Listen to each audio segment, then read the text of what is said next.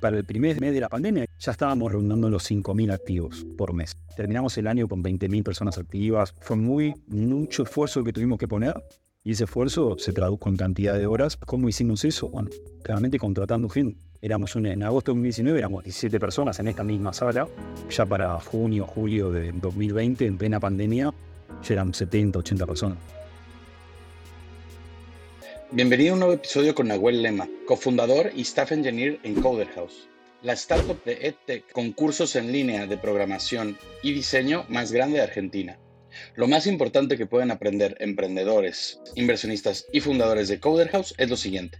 Cuando te capacites profesionalmente, identifica si tu estilo es presencial, remoto o asíncrono para conseguir los mejores resultados. 2. Si cometes errores en objetivos, contratando equipo o asignando cargas de trabajo, no te preocupes, un fundador está lleno de cicatrices.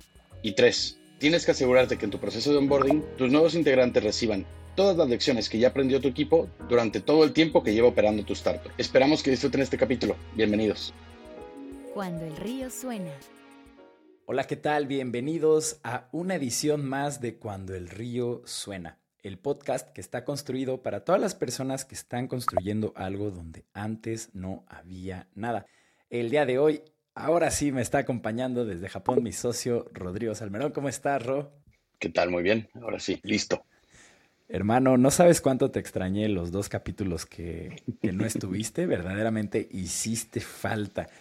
También del otro lado de la llamada, no del que está Rodrigo, sino literalmente del otro lado del mundo y de la llamada tenemos a Nahuel Lema, el cofundador y staff engineer de Coder House. ¿Cómo estás, Nahuel? Todo bien, tenía. Estoy pasando muy bien y yo estoy en Argentina, a tres horas de diferencia de donde está Oz y como a 12 horas de diferencia está Rodrigo. Así que estamos conectando tres puntos completamente distintos del planeta. Sí, bendito. Eh, la verdad es que ya haciendo este capítulo eh, o bueno, esta serie de capítulos en las que Rodrigo está conectado desde Japón, yo en México y en varias ocasiones eh, el invitado en algún lugar de Latinoamérica o en la misma Ciudad de México, que no es donde yo estoy, sí ya caigo en cuenta de, pues de los beneficios, una vez más, del paradigma remoto y de poder hacer las cosas desde donde uno quiere, ¿no?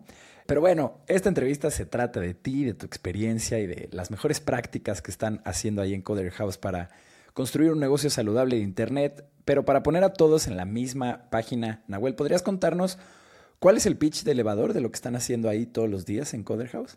Bueno, la versión extremadamente corta, que es nosotros queremos organizar la educación en toda Latinoamérica para que más personas puedan acceder a mejores oportunidades en todo el planeta. Ok, e imaginando que tenemos un edificio de 15 pisos que tienes chance de agregar un poquito más, ¿qué dirías? diría que todas las habilidades que estamos tratando de enseñar a toda, a toda Latinoamérica tienen que ver con habilidades digitales que son rápidamente o fácilmente monetizables en cualquier tipo de rubro, porque toda Latinoamérica necesita reinventarse. Y, y ese reskilling y ese upskilling tratamos de fomentarlo mediante cualquier curso que nosotros ofrezcamos relacionados a, nuevamente, habilidades digitales que van desde data hasta product manager, pasando por marketing y UX, y naturalmente programación también. En ese abanico de posibilidades tenemos un portfolio de 60 cursos de las más amplias disciplinas para que toda persona pueda encontrar una nueva vocación o pueda mejorar sus habilidades. No sé, ¿ya llegamos al piso 15 o llegamos al piso 10? no, está buenísimo. Oye, Nahuel, pues nosotros tenemos una afinidad particular a estos proyectos de, de educación porque nos parece que, por supuesto, es fundamental en la región tener más y más personas que se sumen y que puedan pues claro, aportar en, materia de movilidad social, pero pues también de potenciar todo el, talento que ya existe y todas las iniciativas que existen en la región. Entonces, pues siempre que nos reunimos con, con un fundador de alguna de estas iniciativas, pues nos ponemos de muy buen humor desde antes de empezar. Nahuel, pues continuando, ¿cómo es tu posición como staff engineer? Nos imaginamos que ha cambiado mucho en el tiempo, pero sí cuéntanos un poco del recorrido, porque no es una posición común es la primera vez que, tenemos un staff engineer aquí en el, en el podcast. Entonces, cuéntanos un poco cómo luce tu día a día. Claro que sí. Bueno, voy a dar un poco de contexto de cómo es que terminé con este rol. Inicialmente, mi, rol original era CTO. Básicamente, era el, chico que probaba. Era básicamente eso, porque la organización éramos cinco personas, no era mucho más. Así que tuve las riendas para poder construir y montar toda la toda la aplicación, todas las aplicaciones que hacen funcionar a Coder, por lo menos hasta los últimos, hasta el último año aproximadamente. Todavía hay mucho de mi código que sigue funcionando y, sigue en producción. Pero el rol fue cambiando y fue cambiando responsabilidades. Empecé a, delegar muchísimo de, de, lo que yo tenía en ese entonces. Y cuando el negocio empezó a escalar a pasos gigantados, decidimos contratar a otro gerente, y después contratamos a otro gerente más, y otro contratamos a otro gerente más de sistemas para poder llevar el negocio al próximo nivel y yo encargarme de, otros de, otros asuntos que era donde más aportaba valor, no tanto en, en, nivel quizás gerencial o de, liderazgo de tecnología. Y lo que hace un staff engineer es justamente transmitir ese conocimiento, porque así como así soy programar y programar casi todo lo que hace a, a código no funciona en su momento por lo menos, también sé mucho de producto, también sé mucho de marketing, conozco mucho de la historia de todo lo que hicimos alrededor, porque inventamos un montón de cosas, muchas no funcionaron y otras tantas sí funcionaron. Y todo ese conocimiento técnico, mi conocimiento de negocio, conocimiento de producto, trato de transmitirlo constantemente a los nuevos ingresos para que tengan un fundamento base a través del cual poder plantear una mejora 10x a algo que ya existe o venir con una solución eh, mejor al final del día. Y, y, eso básicamente lo hace un staff transmitir conocimiento porque viene con un conocimiento dado. Tengan en cuenta que yo estoy en el negocio ya hace ocho años y en esos ocho años pasaron de todo y los equipos naturalmente se fueron, se fueron agrandando y muchos de los nuevos integrantes de Coder tienen menos de un año. La mayoría de todos los desarrolladores que forman parte de Coder están hace un año o menos. Y esos no, no vienen con el conocimiento de negocio como puedo llegar a tener yo, porque básicamente lo creamos juntos, sino que les tengo que estar transmitiendo eso y eso es parte de lo que hago. Ok, o sea, eres como un... Eres el encargado de onboardear a los nuevos miembros de la mejor forma posible que se pueda onboardear y tratar de darles todas las lecciones que han aprendido a lo largo de este tiempo. En algunos, sobre todo en el aspecto técnico, ¿no? Sobre todo en los nuevos desarrolladores, cuando, por ejemplo, hay que definir algún tipo de nuevo producto, seguramente ya lo habremos intentado en el pasado y tratamos de, bueno, reutilizar lo que ya existe o rehacerlo o tratar de no chocarse con la misma piedra que yo me choqué. Todos nos tropezamos alguna que otra vez. Y, y esas piedras traigo sobre el mapa para que las tengamos en cuenta y evitarlas por completo.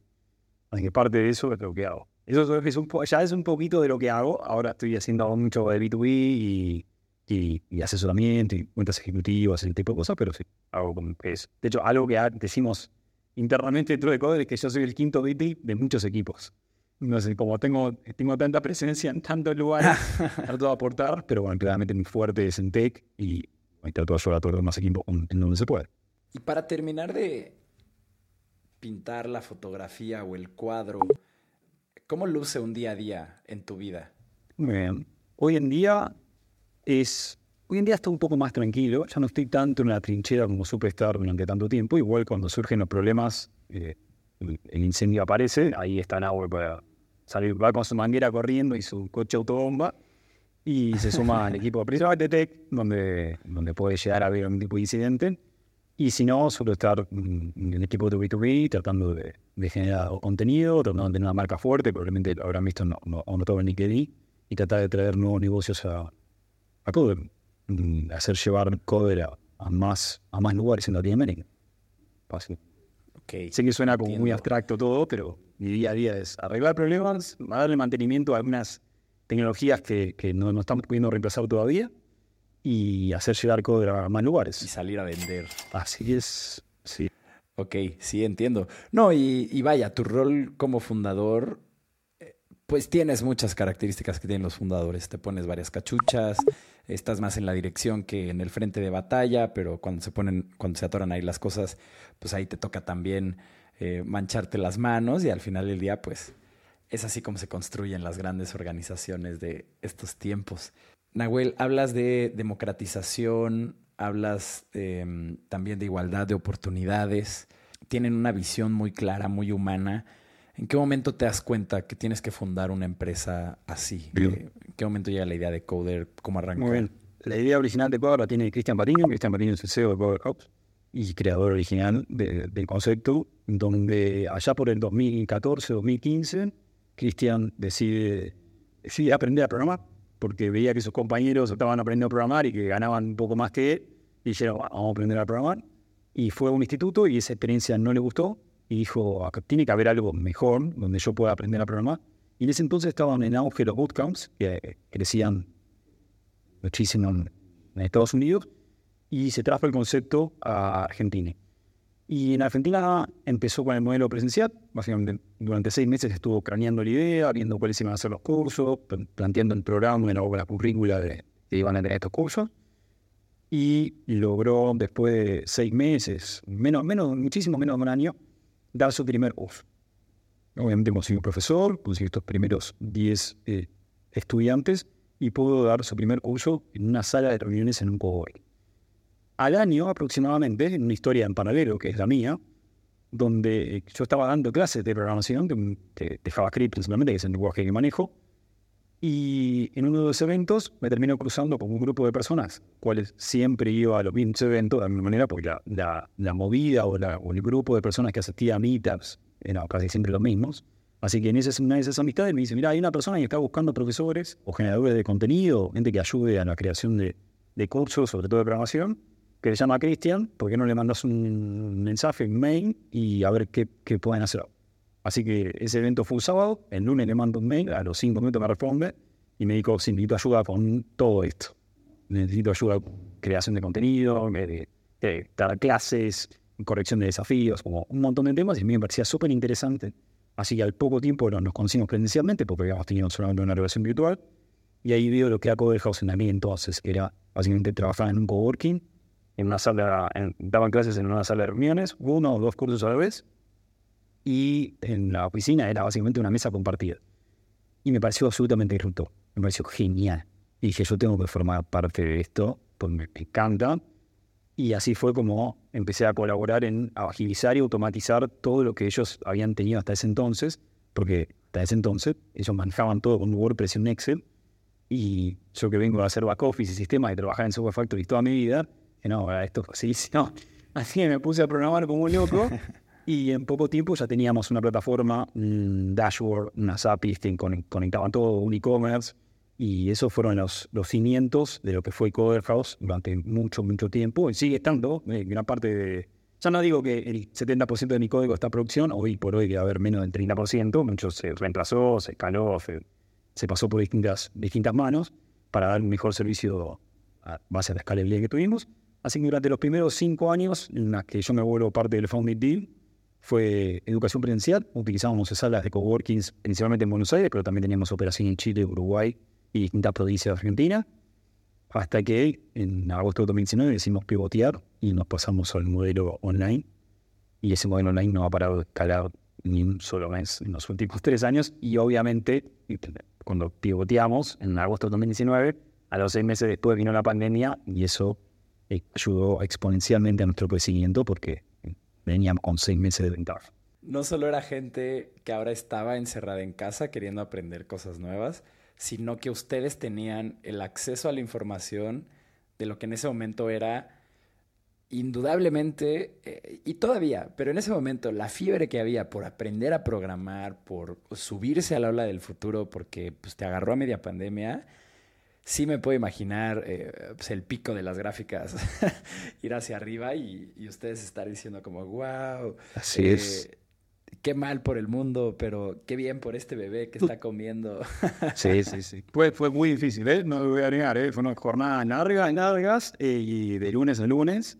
Pero bueno, era, era nuestro deber y lo hicimos de la mejor manera. Y progresivamente, obviamente, la demanda y la oferta se fue estabilizando pero no dejamos de crecer ni en cantidad de estudiantes ni en cantidad de impacto en toda Latinoamérica. Nos abriendo países constantemente.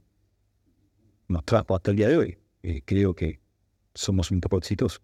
Oye, Nahuel, y otra cosa que yo quisiera recalcar también de la historia que nos acabas de contar es cómo, es algo que intentamos hacer mucho énfasis aquí en el podcast, y es cómo es muy importante pasar por el proceso de construir el negocio y no necesariamente saltar directamente a la construcción de la tecnología cuanto antes, ¿no? O sea, tienen primero un modelo presencial, primero un par de clases, todo se hace de una forma en la que pues se está probando que hay mercado, se valida, se adquiere experiencia, se comienza a crecer y después desarrollan esta plataforma tecnológica tan poderosa que tienen donde pues pueden gestionar todo el negocio desde ahí, ¿no?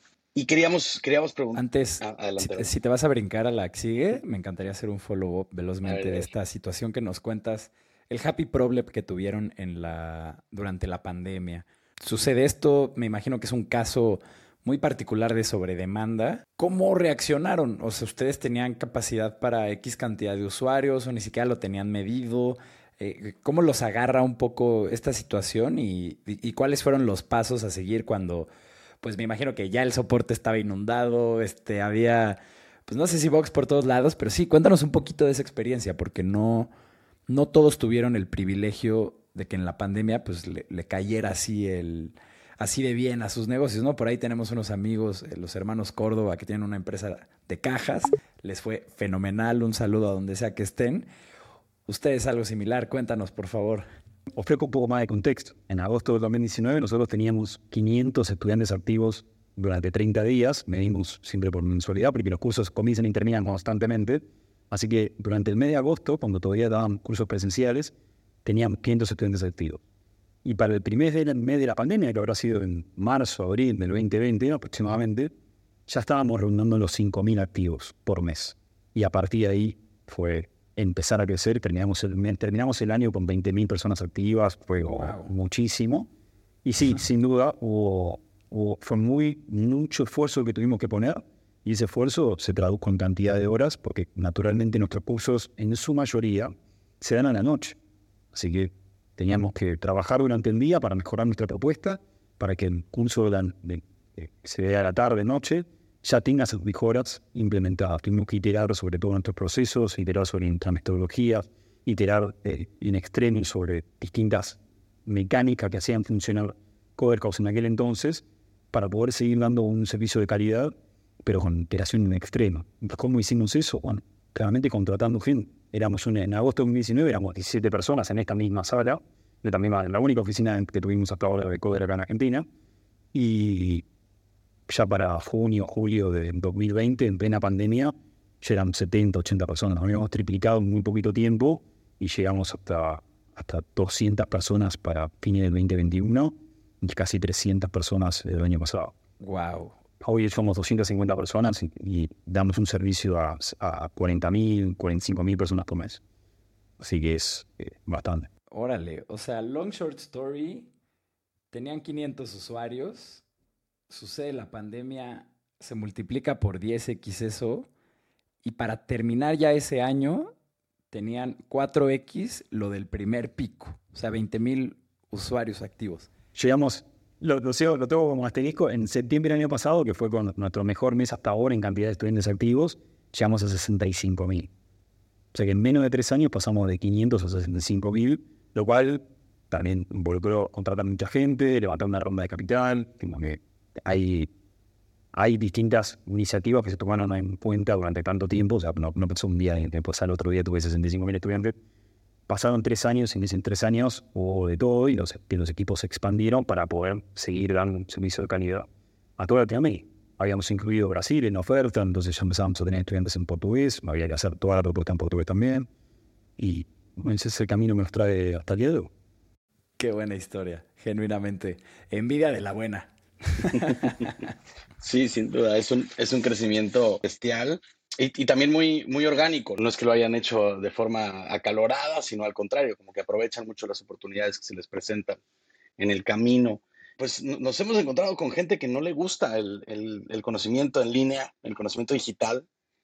Nosotros desde, desde muy jóvenes que empezamos a utilizar experiencias eh, tecnológicas con la educación, tuvimos una, una educación desde los, desde los 12 años. Era como un approach muy, muy digital, ¿no?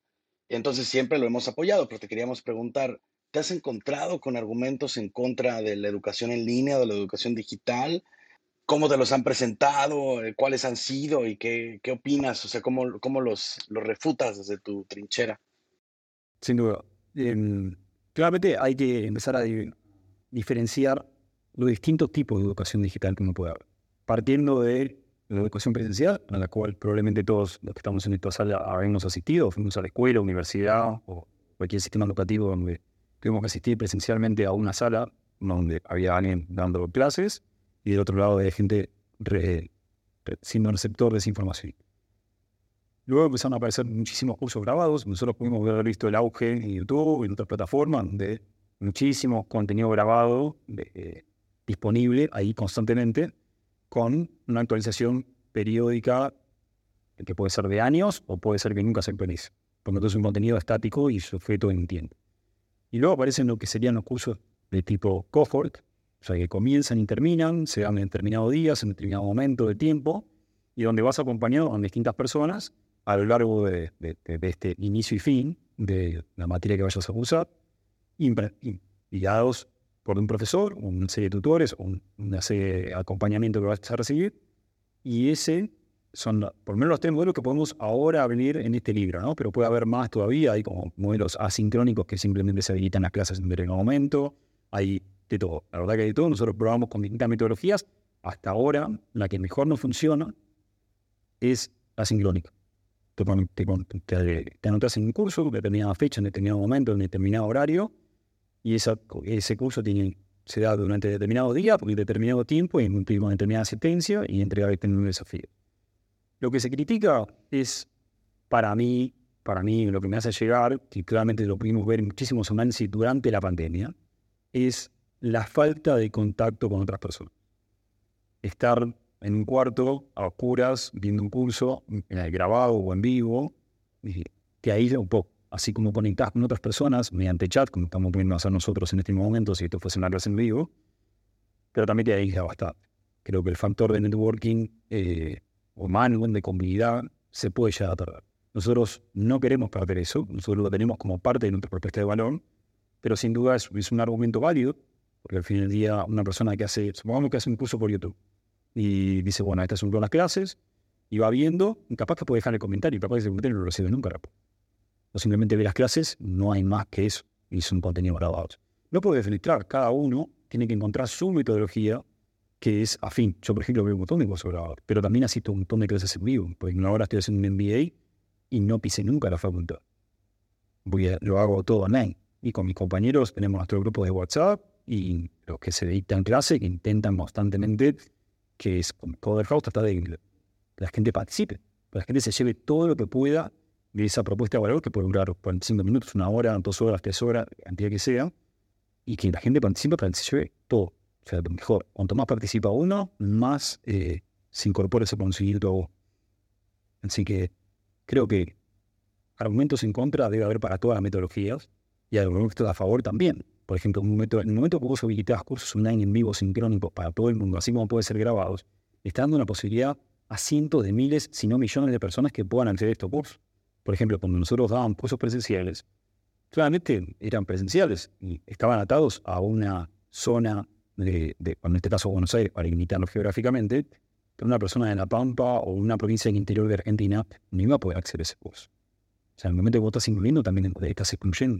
En el momento que nosotros pivoteamos y pasamos a online, le pudimos dar la oportunidad a todos a acceder a una educación más económica y de la más altísima calidad. Y puedes estar en cualquier parte del planeta y tener una experiencia lo más cercana a un entorno educativo donde vos puedas en comunidad aprender conjuntamente para que todos logren el objetivo que es finalizar el curso y realizar todas las entregas, desafíos, el proyecto final. meras cuestiones eh, pseudo burocráticas, pero que son importantes para mantener la retención y, la completitud de, cada uno de los cursos. Pronto creo que en nuestro caso, y para ir resumiendo el argumento, que hasta ahora educación sincrónica viene funcionando y por lo menos en lo que nuestro cliente está buscando, nuestro cliente está buscando.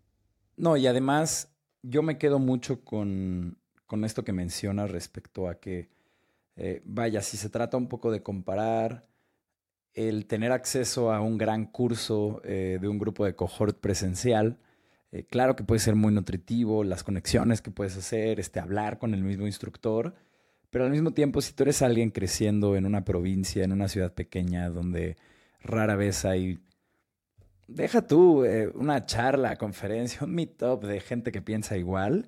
Eh, muchas veces la solución es más bien encontrar en línea quiénes son esas personas que, que, piensan como tú o que te pueden enseñar las cosas que tú quieres. Y también sí, hablando un poco desde la experiencia, yo formo parte de, de un curso online que es un cohort en línea. Em, todos son cursos em, que diga clases que se toman al momento. Y yo veo el modelo de negocios y es es, es muy cómodo porque al, a nosotros como profesores, somos cuatro profesores, nos toca dar una clase a la semana durante seis semanas em, y al final lo que nos pagan es pues según como lo que se vende de, de, gente que pagó el curso, pero yo lo que veo increíble es que esta gente paga 100 dólares por un curso que dura seis semanas, en el que tienen cuatro clases a la semana, donde cada profesor solo da una, cada quien se conecta desde donde quiera, eh, tiene la oportunidad de conectar gente que estamos en Ciudad de México, en Colombia, en Puerto Rico, se forma como este esta comunidad global que nos une, un grupo de WhatsApp. Y la verdad también lo que ahí sucede es, muy importante y también se generan comunidades que forman relaciones eh, a largo plazo, ¿no? Pero sencillamente pareciera que mucha gente tiene que vivirlo antes em, que pues, de, empezar a tirar piedras y también darse cuenta, creo que algo que tú mencionas muy importante, Nahuel, de si es para ti o no ese tipo de educación. Yo creo que ese es el fundamento como más importante. Em, pero bueno, estamos llegando al intermedio de este programa. Les recuerdo a toda la gente que nos está escuchando que en cuandoelriosuena.com ustedes pueden suscribirse a la newsletter de este programa y recibir una notificación cada que tengamos un capítulo nuevo. Estos los publicamos religiosamente todos los lunes. Lo hemos hecho así desde, ya ni me acuerdo desde cuándo, pero cada lunes ahí tendrán un capítulo nuevo. Y de igual forma, Rodrigo y yo queremos pedirles con el corazón en mano que si conocen a alguien que sea fundador, operador o inversionista de una empresa de tecnología, que por favor le envíen este recurso. Es para todas estas personas, es gratuito y aquí vamos a estar todavía durante un buen rato cotorreando con gente tan interesante como Nahuel. Regresamos. Estás escuchando Cuando el río suena, un podcast de conversaciones con agentes expertos y emprendedores del mundo digital. Tus anfitriones son Rodrigo Salmerón y Artemio Pedraza, fundadores del estudio de estrategias e interfaces digitales Acueducto. Para más información, visita cuandoelriosuena.com. Si encuentras valioso este podcast, por favor ayúdanos a compartirlo con un amigo o síguenos en Spotify o iTunes. Muchas gracias. Regresamos con Rodrigo y Artemio.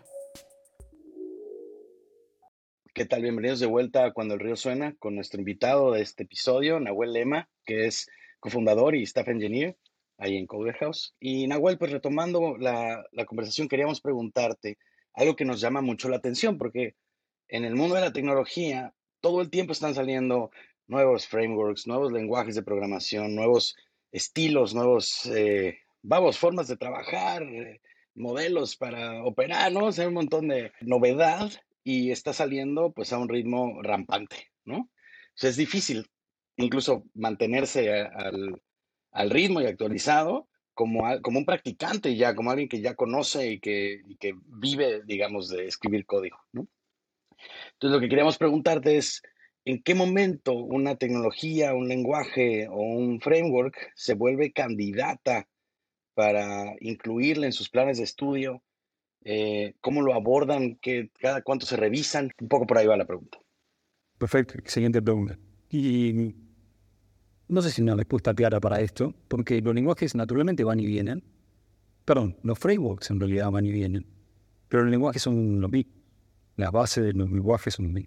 ¿Y qué quiero decir con esto? Por ejemplo, la mayoría de nuestros cursos de programación tienen JavaScript como lenguaje. Claramente, luego le sumamos frameworks como puede Node, React, Angular, Vue, etcétera, que van menguando de popularidad dependiendo de lo que vayan necesitando el mercado.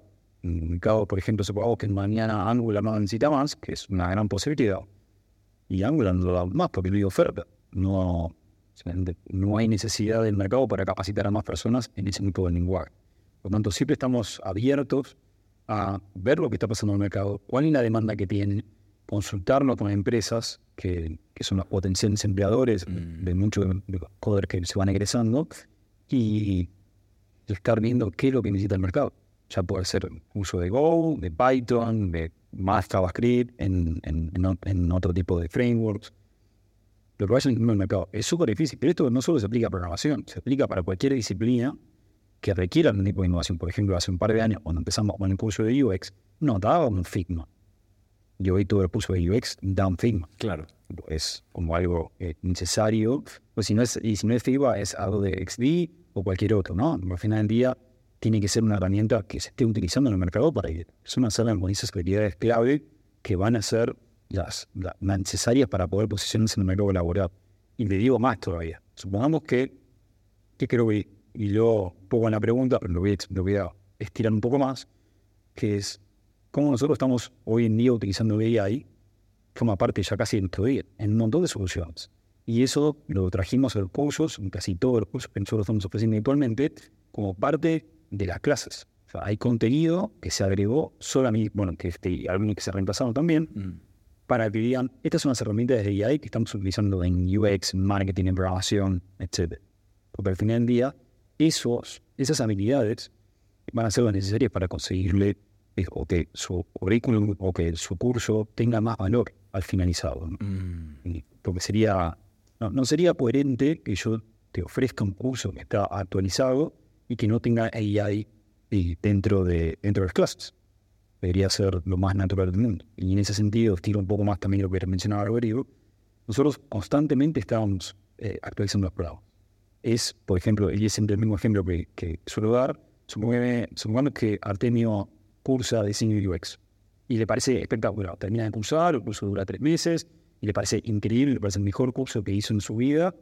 Y estábamos charlando Robert y yo, y le digo a Rodri, "Che, ¿sabes que Rodri, estoy buscando ahí hacer un curso? Y Artemio se mete en la comparación y dice, tengo un curso para vos, no, tenés que hacer en DC UX. Digo, oh, buenísimo, me anoto en el curso de cover de DC UX y vos me empezás a preguntar, ¿y viste tal tema, viste tal otro, viste tal otro? Y me dices, sí, vi este, viste este, pero también vi este. Y este nuevo tema que vi surgió de la iteración que tuvo tu programa, o sea, la currícula de, de temarios que, que vos pulsaste, que se pudo haber iterado, se pudo haber reemplazado por otro contenido, se pudo haber eh, agregado nuevos desafíos o se pudieron haber agregado más clases, que yo lo veo. Y ese periodo de iteración no es un año, no es dos años, ni tampoco es diez años, ni tampoco se itera nunca, sino que se itera constantemente Mm. y siempre están saliendo con nuevos programas, sobre todo en periodos de tres meses aproximadamente, entre una comisión y la otra. ¿no? Eh, hoy tenemos 500 comisiones activas, pero supongamos que eh, yo curso tres meses después de que vos terminaste tu curso y muy probable que haya al menos un contenido que fue eh, actualizado o reemplazado para, para ofrecer una mejor propuesta de valor y naturalmente mucho más actualizada.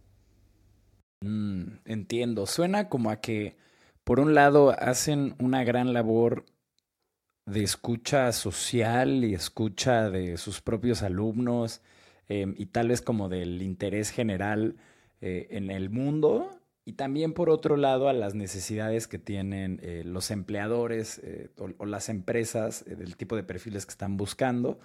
Porque al final del día es verdad que ustedes lo que están haciendo es robustecer las habilidades técnicas de alguien para poder acceder a mejores oportunidades o a hacer mejor su trabajo, ¿no? Pero no es sencillamente un tema em, como de aprender algo nuevo, está ligado intrínsecamente a un crecimiento profesional.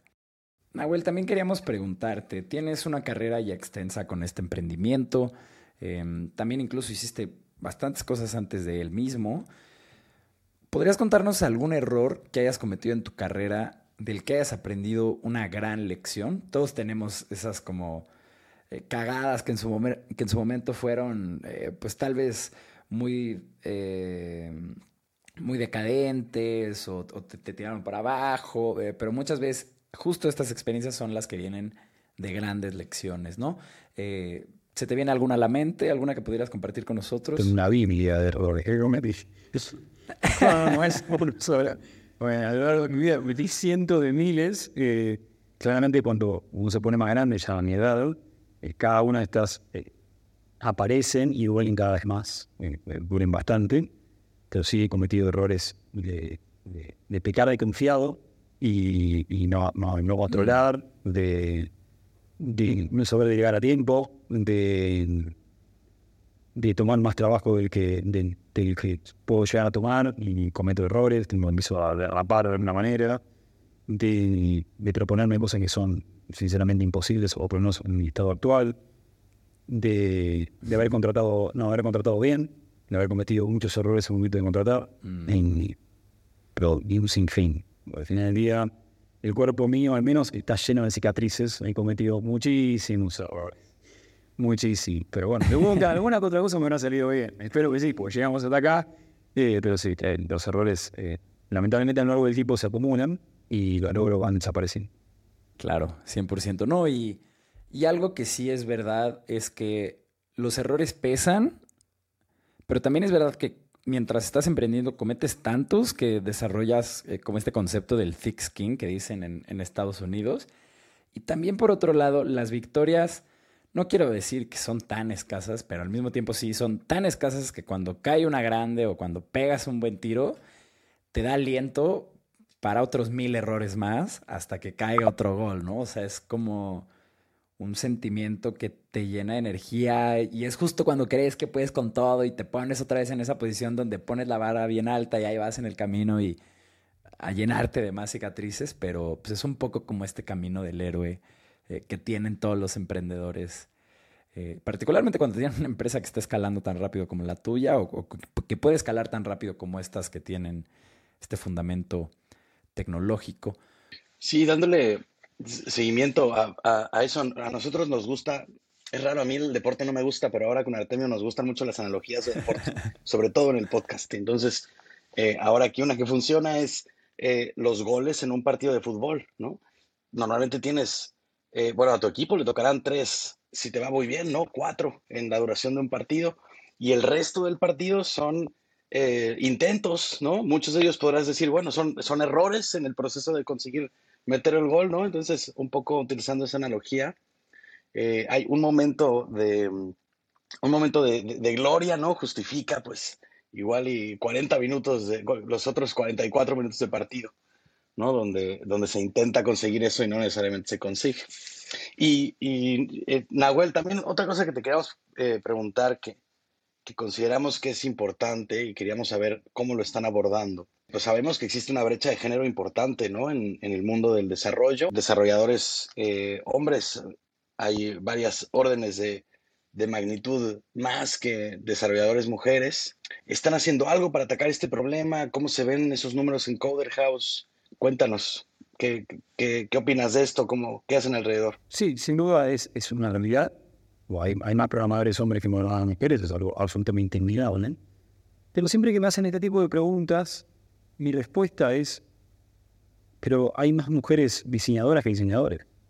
Y hay más marketing mujeres que marketing hombres. Y hay más PMs, en su mayoría, o ese está más equitativo en este caso, y ahí no, no veo, en mi caso, al menos desde mi punto de vista, no he sentido en imponer. Cada uno es libre de hacer lo que quiere. Eh, ¿Se puede fomentar que haya más programadoras mujeres? Sí, sí puedo. Eh, y hay un montón de organizaciones y, un montón de sociedades que, que, lo, que lo llevan adelante y por suerte cada vez, año a año, hay más programadoras mujeres, pero no quita el hecho de que cada uno es libre de elegir la disciplina y el estudio que quiera. No veo por qué, por qué no. Y creo que hay que fomentar la libertad, de la libertad de intereses, no, no imponer. Eh, al menos esa es mi opinión y creo que creo que va por ahí y los números dentro de Codo, naturalmente, pero también te argumento que veo, veo en cada curso de marketing, en cada curso de diseño, hay más mujeres que hombres y en algunos casos significativamente diferentes. Y sin embargo, de eso quizás no, no se toca tanto ese tema, pero bueno, creo que está, está como en, la lupa muy puesta en programación, por ser una, una carrera, de, de, una carrera técnica muy asociada a la masculinidad, muy asociada a, los hombres, pero que, que cada vez capaz que hay un porcentaje, y ese porcentaje es correcto, pero cada vez debe haber más programadoras mujeres, sin duda, pero sin duda, de hecho, en los últimos 10 años en Argentina he visto montones, he trabajado con un montón de programadores, eh, programadoras, programadoras mujeres, y cada vez hay más, pero también he trabajado con un montón de personas de marketing y no me he cuestionado si son qué. La pregunta nace mucho de precisamente las cifras que vemos en comparación con muchas de las otras aptitudes que existen, ¿no? Particularmente justo como mencionas en los rubros de ingeniería, em, es como abismal la cantidad de hombres que hay em, en comparación de mujeres y también, de cierta forma, eh, esto se suma a este histórico que tenemos en el que se le dan muchas más oportunidades em, a los varones que a las mujeres. Pero es verdad también esto que mencionas, ¿no? Que en una plataforma como Coder House, donde tal vez no existe per se ningún tipo como de sesgo de género y donde está este piso parejo que ustedes tienen como en su visión eh, a largo plazo de negocios, em, pues es como algo que naturalmente está sucediendo. ¿no? O sea, naturalmente se están enrolando así las personas, naturalmente están teniendo estos porcentajes. Y más bien queríamos saber si había algo que, estaban haciendo para impulsar eh, tal vez la adopción más em, respecto a este género. Em, pero no siendo así la cosa, creo que solo es importante visibilizar que existe esa brecha y que cuando existe el espacio para darlo, pues que se dé, ¿no? O por lo menos nosotros, en nuestra posición, em, justo más que imponer, como tú mencionas, em, sí cuando llegan una serie de CVs que quieren entrar a trabajar con nosotros en cualquier posición, sí tratamos de por lo menos entrevistar a cinco de un género, cinco de otro, tratar de ser como lo más inclusivos posibles em, y avanzar con el proceso de contratación. Eh, un poquito es así como está la cosa eh, de nuestro lado. Ron, no sé si quieres agregar algo. No, en realidad este, creo que lo, lo complementaste eh, maravilloso. Puedes ya echarte la, la final. Si, si, puedo, si tiro un bocadito, si puedo tirar un bocadito más, claro. en Coderhouse es, creo que somos 65% mujeres y 45% hombres. Ah, pues ahí, ahí tienen un, un drop mic en, en, materia. no, no, digo con la duda, pero de hecho siempre menciono que hay que hablarlo con las chicas o hay que hablarlo con las chicas porque siempre todos los equipos están compuestos mayoritariamente por mujeres. Fenomenal. Y, y, yo creo que sí como dueño de negocios, ahí sí toca... Concuerdo mucho contigo en la parte de jamás imponer, pero sí de poner la vara de oportunidad en el mismo lugar Em, y tal vez como en cantidad em, de personas aplicando, considerando, eh, sí, vaya, siempre buscar como este ideal de la equidad, ¿no? Yo creo que es lo correcto en este momento. Pero vámonos a la última pregunta de este programa, Nahuel. Em, ha sido una charla exquisita. De entrada queremos agradecerte por venir acá, por soportar eh, todas las dificultades técnicas de que estemos en Japón o en Querétaro o en algún lugar perdido ahí de México. Y bueno, esta pregunta es una que le hemos hecho a todas las personas que han venido a este programa. Nos arroja muchos insights respecto a cuáles son los retos que enfrentan eh, los fundadores, operadores e inversionistas de este ecosistema. Y es la siguiente. Ante los retos que se enfrenta Coder House y tú como su staff engineer slash fundador en los próximos años, ¿qué te quita el sueño? ¿Dónde están esos retos que requieren de un fenomenal equipo complementario y de toda tu energía e intelecto eh, en el futuro. Para esta respuesta voy a tener que dar un poco más de contexto para que vean el resultado. Y suelo hablar de que en el 2020 se, el Foro Económico Mundial, se da en Davos, seguramente todos estemos al tanto de eso. Que se junta una vez al año, donde definen una serie de objetivos y ahí hacen seguimiento para ver la situación actual. Si bien en nuestros últimos sobre todo en este último año, se vio opacada o se llevó la agenda de la guerra en Ucrania, hay una iniciativa que se empezó en el 2020 que decía que para el 2025 mil millones de personas se iban a tener que repentar. Mil millones de personas para el 2025 va a ser el 15% de la población mundial, siendo todos nosotros 8 mil millones de personas. Estamos en el 2023 y ellos ya habían anunciado en el 2020, en plena pandemia, que el auge de las inteligencias artificiales, los procesos extremadamente automatizados y la penetración abismal en cantidad de software alrededor del mundo, iba a deprecar, descontinuar muchísimos trabajos. no, iban a necesitar, eh, no, iba a haber necesidad de tenerlos porque una máquina iba a reemplazarlos casi por su totalidad o simplemente no se iba a necesitar tanta gente. Y eso es un poco triste porque muchas personas van a tener que reinventarse. Algunos por necesidad, otros porque la oportunidad está ahí y otros porque van a llegar a ese mercado del 2025 y ese mercado que viendo hoy en día con, con nuevas habilidades que hoy no existen. Y lo podemos pensar en ustedes, ustedes tendrán la misma edad que yo, yo tengo 35 años, en muchas de las tareas o tecnologías que yo utilizo hoy en día que no existían ni cuando yo comencé a programar. Pero un sinfín, una inagotable cantidad. ¿Y eso qué, qué significa todo esto? que ellos lo, lo previeron en el 2020 y GPT todavía no estaba disponible. Y todo lo que trajo después, ¿no?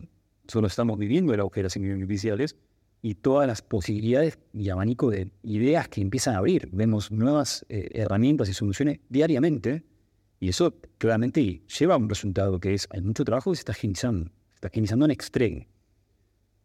Y nuestro objetivo, desde Hoverford, de nuestro pequeño lugar, es poder reinventar a tanta gente como podamos. Hacer tanto upskilling y reskilling a miles de cientos de miles de personas. El año pasado se egresaron 165 mil y esperamos que para el 2025, ojalá, en el mejor de los casos, contando todo el mercado de México y Brasil, podamos ayudar a reinventar a medio millón de personas. Y quizás a lo largo de todos los años de Coverfox, ya para el 2025 van a ser 11 años, haber acompañado a más de un millón de personas en un proceso de reinvención para que tengan las herramientas y habilidades necesarias para que se mantengan competitivos en el mercado y que creen nuevos negocios, nuevas ideas, implementen nuevas soluciones que hoy no existen con AI, sin AI, en lo que sea, con tal de seguir dando un trabajo a muchísimas personas. Porque capaz el número de mil millones de personas nos queda demasiado grande, porque en Latinoamérica no tenemos un millón de personas, son seis, van a ser menos de 700 millones, pero ese 12-13% son 80 millones de personas. 80 millones de personas que van a ver su trabajo desaparecer o un trabajo que no va a ser más necesario, simplemente se van a tener que reinventar.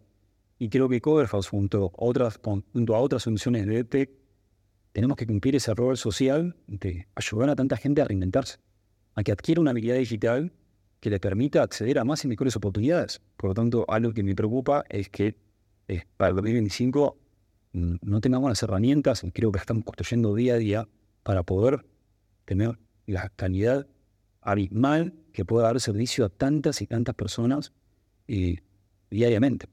Porque al final del día, hoy por hoy, perdón que mencioné muchísimos números, pues damos clases a 20.000 personas por día. Y mi objetivo es que demos clases a 100.000 personas por día. Y que puedan pasar por Code House, no 65.000 por mes, que puedan pasar 200.000 por mes. Y ayudar a todas esas personas a darle mejores herramientas para que puedan trabajar de donde quieran, en cualquier, en cualquier país, a cualquier lado, y en el mejor de los casos, creen nuevos negocios, puedan emprender, que puedan delegar y crear nuevas fuentes de empleo. Y eso sería como el círculo que se cierra. Tienes una habilidad, la puedes monetizar, la puedes delegar y le das trabajo a otra persona que también requirió una nueva habilidad digital. Y, y eso es creo que el, granito de arena que podemos aportar desde Cover House con las mejores intenciones, trabajando diariamente para que, para eso podamos lograrlo sin duda, no solo necesitamos un montón de software para poder hacerlo posible, de hecho creo que estamos más cerca del millón de líneas de código que es un cover de las que comenzamos hace varios años, sino necesitamos un montón de profesionales. Hoy Cover somos 250 personas y todos los equipos en todos los países están creciendo y esperamos también ser protagonistas de darle trabajo a muchísimas personas. Hoy tenemos empleados en Chile, obviamente en Argentina, en Brasil, Perú, Colombia, México, y seguir dando trabajo a esas personas para que conecten con nosotros y se sumen a esta visión de seguir en la educación. De hecho, muchos de empleados, lo sigo como paréntesis, muchos de nuestros empleados son ex estudiantes que se sumaron a nuestra visión porque están totalmente alineados con, con el propósito, porque ellos lo pudieron vivenciar. Estaban teniendo, tenían o no tenían un trabajo, estuvieron algo consiguieron un trabajo gracias a nosotros. Y creo que ese, ese bien social es súper importante. Súper. Y hoy estamos en 2023, estamos en mitad de camino. Nos queda un año y medio más para ver si para el, para el 1 de enero de 2025 o para el 31 de diciembre de 2025 habremos podido acompañar a un millón de personas en los últimos 10 años. Fenomenal. Y la verdad es que creo que esta es una visión muy ambiciosa, por otro lado también muy necesaria, por otro lado también viendo un poco el vaso medio lleno, más que medio vacío, eh, pues una fortuna es que no existe un número finito de trabajos, entonces de alguna manera nos las vamos a arreglar ante este tipo de situaciones. Em, y yo creo que están construyendo las bases de algo eh, muy relevante, Nahuel. Así que pues, desde este lado, la mejor de las suertes en, en esa misión que tienen. Y para ti que estás escuchando, te recuerdo que en cuandoelríosuena.com te puedes suscribir a la newsletter de este programa para recibir una notificación cada que publiquemos un capítulo nuevo. De igual forma, Rodrigo y yo queremos pedirte con el corazón en mano que si conoces a alguien que esté construyendo una empresa eh, que esté basada en Internet o que tenga tecnología en el núcleo, alguien que esté trabajando en un rol de liderazgo en una startup, o si incluso tienes un amigo que está invirtiendo en Venture Capital, por favor, hazle llegar este recurso a esas personas. Es para todos ellos y los estamos buscando. Nahuel, muchísimas gracias. Sabemos lo ocupada que es tu agenda. Fue una gran conversación. Gracias de igual forma al equipo de producción que hace esto posible, que estoy seguro que en este capítulo se la tuvieron que rifar. Eh, y nada, nos vemos a la próxima. Muchas gracias.